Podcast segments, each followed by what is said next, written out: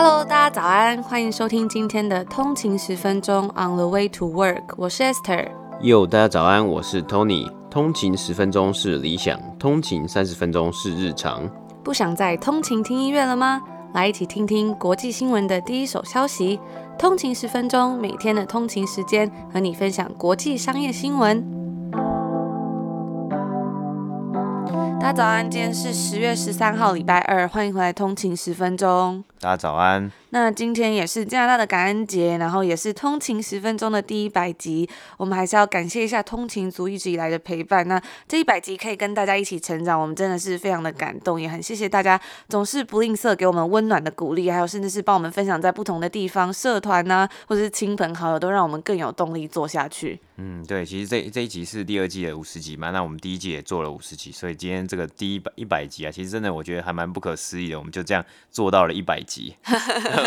真的，那我们昨天呢也有分享这个日服斯汤的活动，然后真的是吓到了，因为我们后来才发现，原来我们发布这个消息之后的三个小时之内，就是一百组，组都售完了。对，对。那有一位通勤族呢，他是在我们发布这个讯息，他就立马第一个去投箱这样子，然后他就说他以为他是投箱，我们后来才发现，原来他已经是第四十五号，那就是恭喜所有有买到的通勤族，那也很期待大家之后可以跟我们分享，如果没有买到也没关系，就是我们希望今后还会有机会，然后大家就是要。记得把我们的那个 Instagram 啊，或者是 Facebook 的那个通知打开，这样才不会错过有什么最新的消息哦。那另外，我们在昨天也抽出了 Monday 手机壳的三位得奖得主，记得要回复我们你的得奖的资讯哦。Monday 手机壳还有九折优惠券，还是可以使用。那使用链接在我们的 IG 的 Link in Bio。那大家如果喜欢我们内容的话，别忘了帮我们 CLS comment like and share，可以留下一个五星评分，留下一个评价。那也不忘了分享给你的亲朋好友听，也可以追踪我们的 IG on 那个底线 way to work，我们在上面会发最新的快。讯那也可以跟我们聊聊天哦。那也要记得开启你的那个 notification，我会示范在我们的 IG 上面，我会发一个 story 跟你们说要怎么打开，因为它其实有一点 tricky，嗯、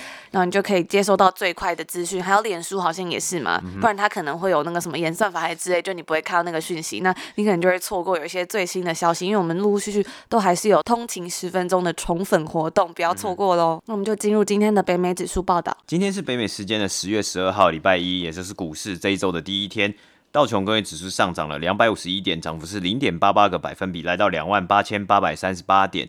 标普五百指数 S M P 五百是上涨了五十六点，涨幅是一点六四个百分比，来到三千五百三十四点。纳斯达克指数是上涨了两百九十六点，涨幅是二点五六个百分比，来到一万一千八百七十六点。那今天整体股市是由科技股带头上涨。苹果呢上涨了六点四个百分比，那明天其实就是万众瞩目的 iPhone 十二发表会了，不知道有多少通勤族是已经摩拳擦掌要准备来买 iPhone 了。那 Twitter 呢也是上涨了五点一个百分比，而亚马逊 Amazon 也有上涨四点八个百分比。那其实明天呢也是亚马逊为期两天的 Prime Day 这个大折扣，各界其实也都在期待这次 Prime Day 会有什么样的销售成绩。那本周的焦点其实仍然放在即将到来的美国总统大选，已经进入白热化的状态。除此之外呢，本周也开始了第三季的财报季，投资人的焦点呢放在疫情过后的经济复苏。虽然经济复苏有渐缓的趋势，但是仍然希望可以看到成长。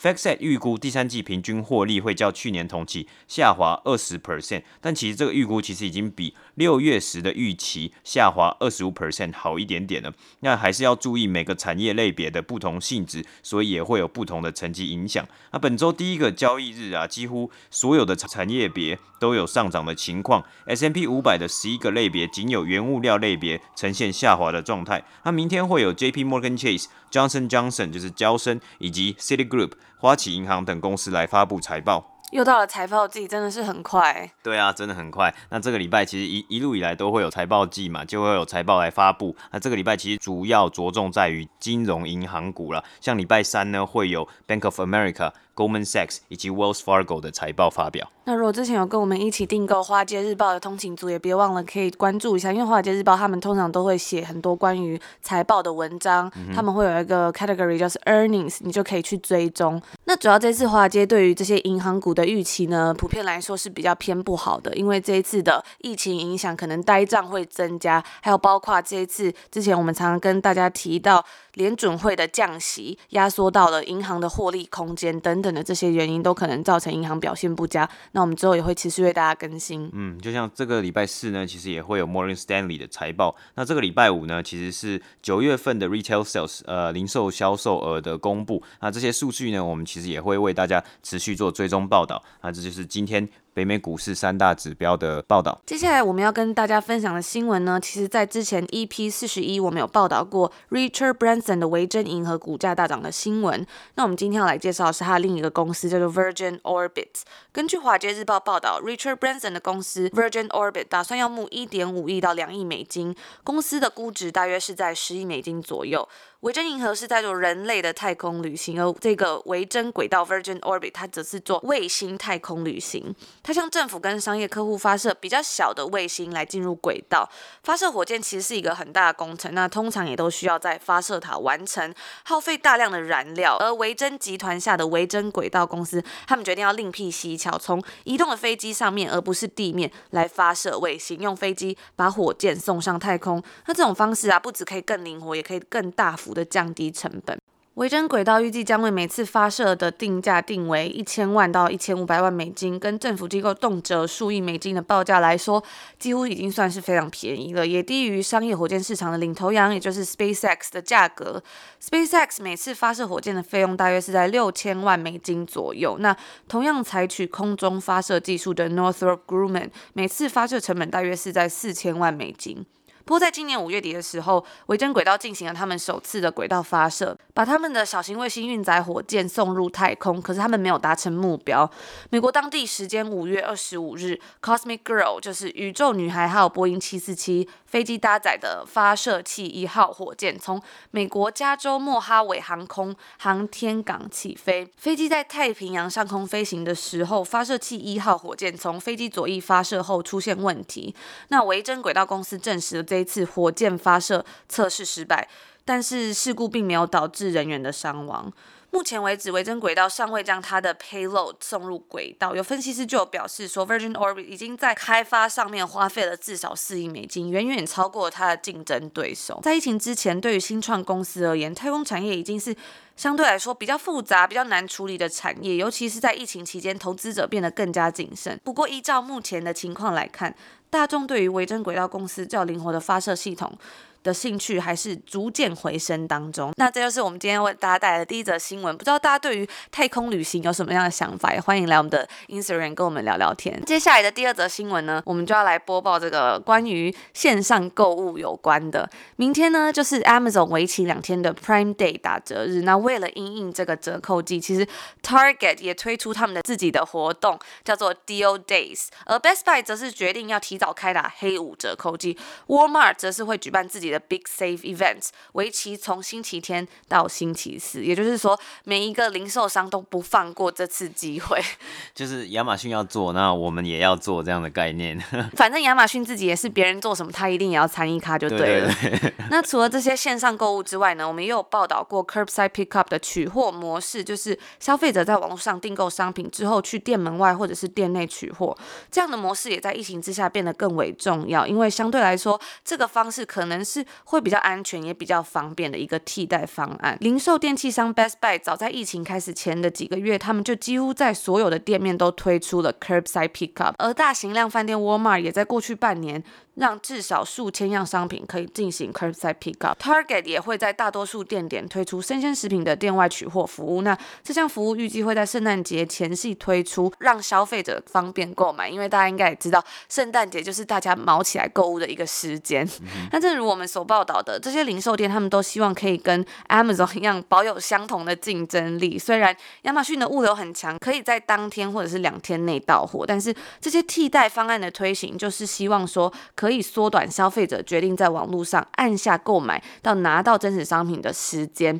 如果消费者可以去店外取货，或许会比在家里等包裹还来得更高的掌握度，不怕包裹弄丢，也不用怕说要花很多时间安排。我什么时候要去买 grocery，我什么时候要去买东西，甚至还要 make a list shopping list 等等的，都是可能会增加额外的麻烦。所以像这种 shopping list 啊，就是你在家里直接在家里线上购物车都做完这件事情，其实就不会怕你 shopping list 弄丢啊，或者你搞混。而且其实，在我们像我们昨天分享这个 Instacart，它也是很方便，就是它可以帮你送到家，你也不用再有更多更麻烦的东西。所以我觉得，就算亚马逊现在物流很强，但是大家还是卯起来想办法。嗯，对，其实这个因为这个 potential market 其实还是蛮大，因为大家生活习惯、整个生活模式的改变啊，所以整个商业模式也要因为此而做一些变化跟做一些调整。那像是我们接下来讲到其他几间 Target 呢，近期它也大肆宣传他们的这个。同天取货服务叫做 Drive Up。那根据 Target 自己提供的资料，这个服务在今年第二季较去年同期成长了百分之七百，就是七百 percent。而在店内取货的服务呢，则是成长了六十 percent。七百 percent 也太惊人了吧！也就是说，他们去年其实推出来的时候，可能是一个非常非常小的 project 或是一个 pilot program。那今年第二季就是疫情刚开始比较严重的时候，所以它的成长幅度是非常的惊人啊。那根据 Target 的 CEO Brian Cornell 表示，四月啊，今年四月每日平均订单以及商品超越了去年的 Cyber Monday，也是大家就可以看见，真的是因为疫情，大家疯狂的在买，或是疯狂的在囤货。那这项服务啊，Drive Up 这项服务也帮助 Target 取得更多新的消费者。那进到 Holiday Season，也就是这个今年的最后一季啊，Target 也会是 Target 第二年推出 Drive Up 的服务，消费者可以选择最快在线上订购一个小时之后就可以到。到店外取货，商品数大概是有二十五万件左右。那在先前的财报会议上面，Target 的 Chief Operating Officer John Mulligan 就有说到这项服务的黏着度。当消费者使用过 Drive Up 服务之后，平均客单价有提升三十 percent 的趋势。而对于电器零售商 Best Buy 来说，店外取货也帮助公司成长，线上订购也可以在最快一个小时之后取件。线上营收在今年第二季啊，Best Buy。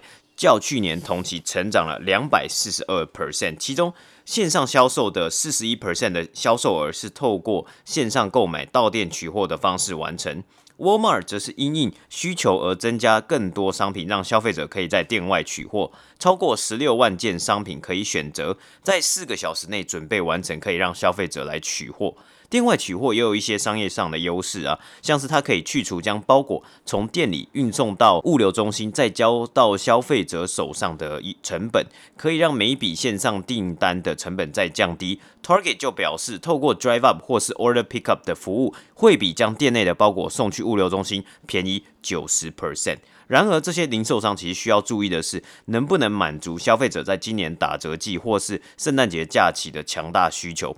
在今年疫情以来，许多消费者会去做囤货，造成大缺货以及物流延迟等问题。这个也会是零售商需要解决的问题。如何有效地去预测，并且确保架上有足够的商品让消费者去购买？像是我们近日啊，温哥华这里的 Costco，它又回归到每个人只能限购一组卫生纸的规定了。呃，这个就是这些零售商因应需求的大增啊，还有他害怕说他可能会有 stock out 或是 out of stock 的问题，所以才来定制的规定。那虽然店外取货的表现是不错，还蛮亮眼，但是根据近期 Accenture 向超过一千五百名美国消费者做的调查指出，有七十七 percent 的消费者仍然希望他们的商品是可以直接寄送到家中的。仅有十一 percent 的消费者说他们会愿意使用店外取货这项服务，消费者的耐心也会慢慢的被宠坏啊。五十 percent 的消费者表示，他们如果有不满意的运送经验等等的，就不会在同一间店消费。EY 的 Consumer Industry Markets Leader 也表示，如果消费者体验到更长的等待时间，或是需要面对麻烦的客服经验等等的，店外取货的吸引力就会大幅降低。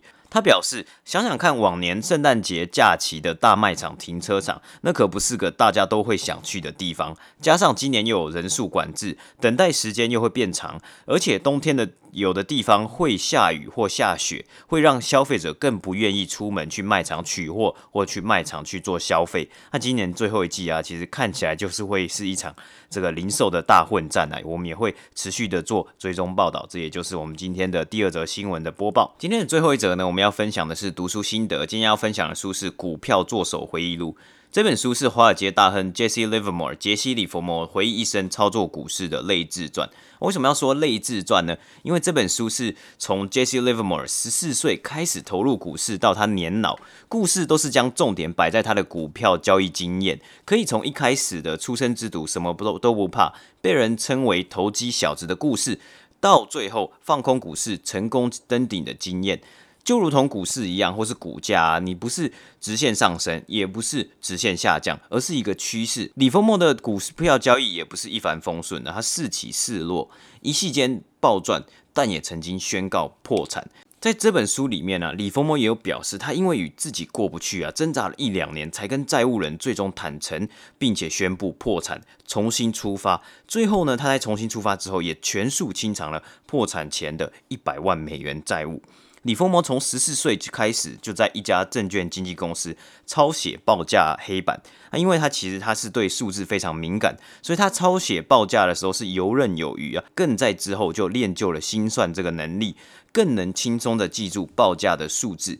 原先呢，他其实只是简单的数字抄写工作，却吸引了李佛摩的兴趣。他就开始钻研这些数字之间的关联性。为什么今天是涨？为什么今天是跌？然后有发现了股价上涨和下跌的征兆。所以他每天呢、在这个这本书里面，他是说他每天都会有一本小本子，因为他每天都要上班，他都会把这些股价抄在他自己的小本子里面。然后回家的时候，或是礼拜六的时候，他就会花一点时间去重新比对这些数字。来找出这些数字到底有什么样的代表性，不然它其实本身就只是一个数字。那这个工作也是一个很简单，十四岁小孩都可以做，就是我听数字，然后把它抄在黑板上面，但他却抽丝剥茧去找到其中的关联性。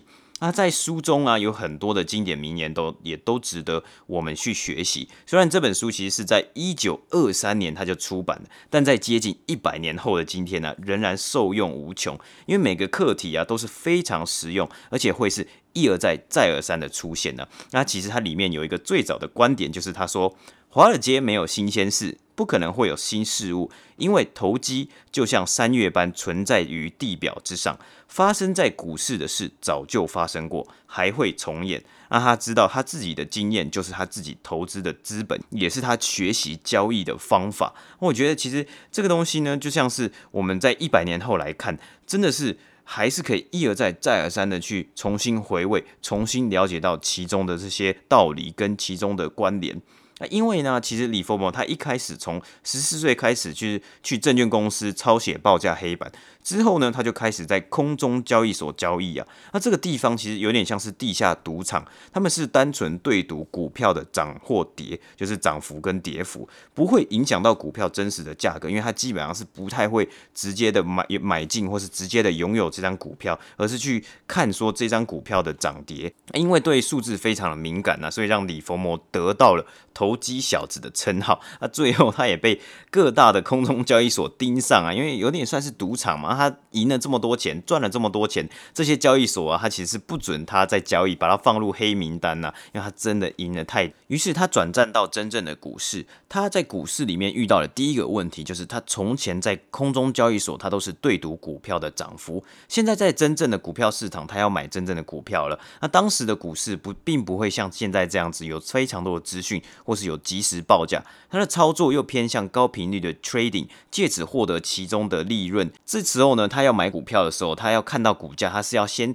透过经纪商写单子，再打电炮去交易所，再成交，然后再用同样的方式回来，然后转来李佛摩这边得知他成交的金额。这一来一往的时间差，会造成他看到的报价本来是一股七十块，但回来的时候呢，就有可能会变成一股七十五块，或是一股六十五块了，也增加他赢钱的难度，也造成他在股市一开始呢，其实并不是一开始就赚很多的钱。真正让他领悟的是啊，其实从头到底啊，他都是独来独往，像是个独行侠在做交易。但在书中他写到，他其实他最坚实的盟友就是盘势了。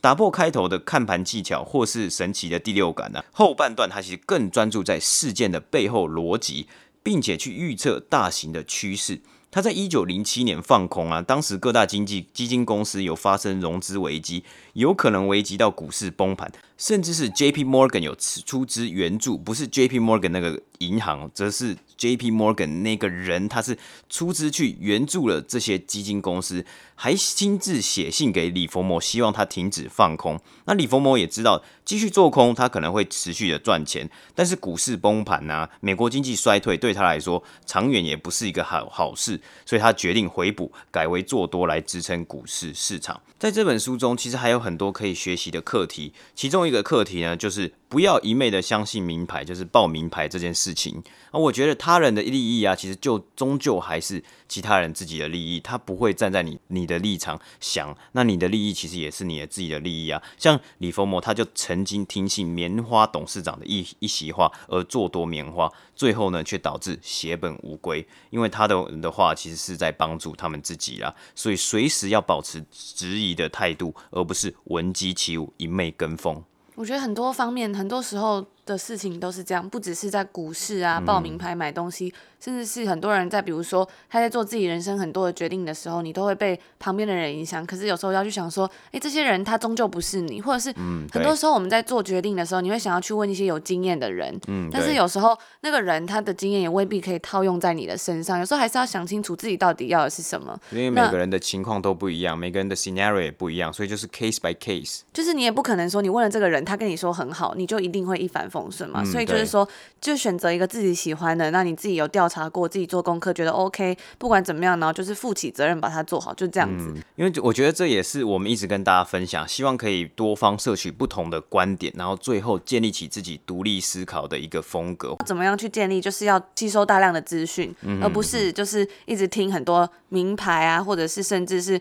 某一个单独的管道的消息，就像李佛摩，其实在这本书里面，他也有讲到说，你要做足自己的功课了。那在英文里面，我们通常会讲说，就是 due diligence，你要去真的去侦查，去 investigate 这些你可能你要下的投资啊，或是你要的投资标的，这间公司或是这些趋势到底是不是真的，还是就是市面上有一些人随便在讲，因为他只是想要来做炒作，或者他只是想要有他自己的利益，他有背后的一些考量，他自己又要为自己的行为负责啊，因为看似啊，你看看是在股市里面，好像就只有看盘呐，然后看数字，然后你设定你的停损点，赚钱出场获利。而且有时候很多很多人就会喜欢说自己的表现多么好啊，portfolio 表现多好，但是很多时候其实过去的那些成绩并不能放诸在未来，因为市场是一直变动的。嗯、对啊，所以唯一能做的只能是自己一直努力做功课，嗯、那自己有一套自己的想法，跟你自己的投资心法。嗯，对，而且甚至是超越这些数字，或是超越这些获利啊，或是这些你说 profit percentage 啊。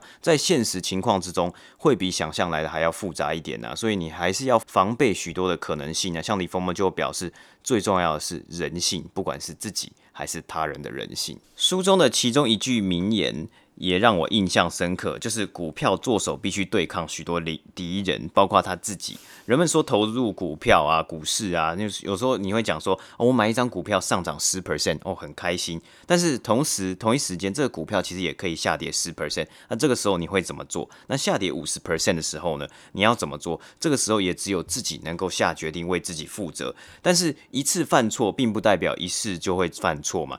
所以要谨记曾经犯下的错误经验，以此为借鉴，才能更创高峰。像这作者，他就有破产过很多次，但他并没有因为自己的失败，然后就被打倒。他甚至是说，破产是一个 很好让他学习成长的一个事情。我很佩服他的这种精神啦。嗯，对。那其实这个李逢摩，他其实他这本书是在一九二三年就出版了嘛，所以他的时间呢，甚至比像是被巴菲特誉为是师傅的这个 Benjamin Graham 所出的这本《The Intelligent Investor》。还早了二十几年。那像 Benjamin Graham 他这本书，他的 Intelligent Investor 他也是偏比较保守稳健的做法，而他称自己为是 Investor。那像这里这本书呢，在这个 Livermore 呢，他其实是称自己是 Operator，比如说像是 Stock Market Operator 啊，或是可以说是 Trader，因为他的交易的频率呢是非常非常的高。那我觉得每个人都有适合自己的风格，因为大家的时间、大家的成本还有大家的情况都不一样，就会应该要还是。回归到自己要做好自己的功课，自己要做好自己的 due diligence，要找到适合自己的一个 style，还有适合自己的方式，那为自己所有的作为来做负责，这就是一个很好的行为了。那所以，我最后呢，也是推荐给这本书给所有对于 stock market 有兴趣的通勤族，希望能够大家一起来学习。那我们呢，也要跟博客来合作，抽出五本股票作手回忆录给通勤族们。那我们这一次的抽书活动，我们是办在我们的 Facebook 脸书专业，因为我们之前很多的抽奖活动都是办在 Instagram。那之前就有通勤族说，哎，什什么时候可以办在不同的平台啊？因为有时候可能 IG 不太会使用等等的。这一次我们有听到了，所以我们这次要在脸书啊，那大家就可以到我们的脸书粉丝专页，它也是叫通勤十分钟 On the way to，我们要送出五本哦，是五本，因为我看很多人啊，一般抽奖都只有送个一本或。三本，但我们要抽出五本，然后就是要抽出今天 Tony 所分享的这本书，就是《股票作手回忆录》。那这本书真的也是一个还不错的书，推荐给大家。如果大家有兴趣的话呢，就可以到我们的脸书脸书粉丝专专业来抽奖。那我们也有一个通勤族的专属二十五块折扣码，它是在伯克兰全馆都可以使用，记得要去领取折扣哦。如果是打折东西也可以用，所以还蛮划算的。那这次的这个折扣码呢，我们也都不会抽取任何的回扣，所以大家是。可以安心使用的。